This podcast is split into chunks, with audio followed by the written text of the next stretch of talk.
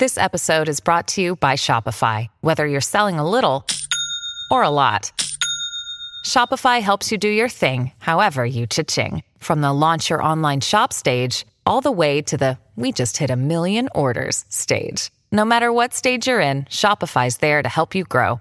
Sign up for a $1 per month trial period at shopify.com slash special offer, all lowercase. That's shopify.com slash special offer. Es noticia en NTN 24. Hola, soy Santiago Giraldo y esto es Flash Fashion.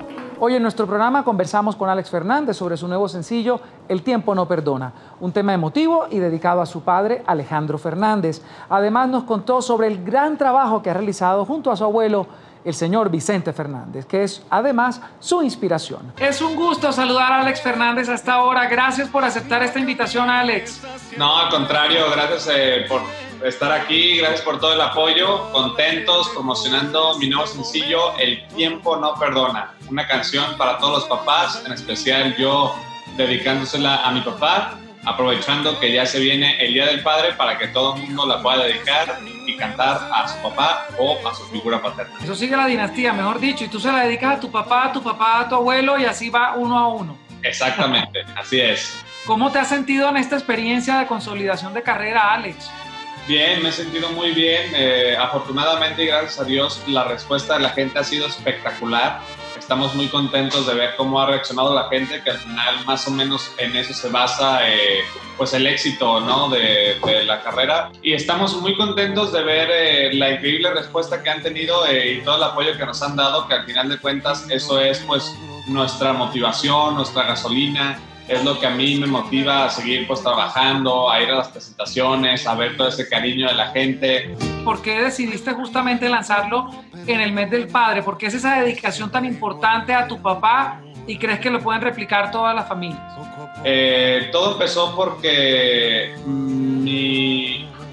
tenemos un amigo de la familia que es el chico Lizalde y el chico le mandó la canción a, a mi papá o mi papá la escuchó del chico, no sé cómo estuvo, pero al final mi papá se la envía a mi abuelo, se la reenvía la canción por el chico, eh, como en eh, diciéndole, mira qué bonita canción, te la dedico, no escúchala. Después mi abuelo la escucha, le gusta mucho y me la enseña a mí. Eh, y ahí quedó, duramos como, duró un poco de tiempo cuando después me vuelve a preguntar mi abuelo, oye, ¿te acuerdas de la canción del padre? Sí, está muy bonita. Me dice, oye, ¿no te gustaría grabarla?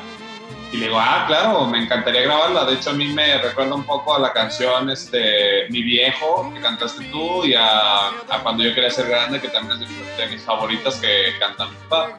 Eh, digo, entonces podría ser esa pues mi canción para los papás. Oye, y es que es un momento, y lo he hablado con todos casi los artistas que tengo la posibilidad de establecer contacto, cómicamente muy loco, porque ustedes venían de unos ritmos, sobre todo tú, de una...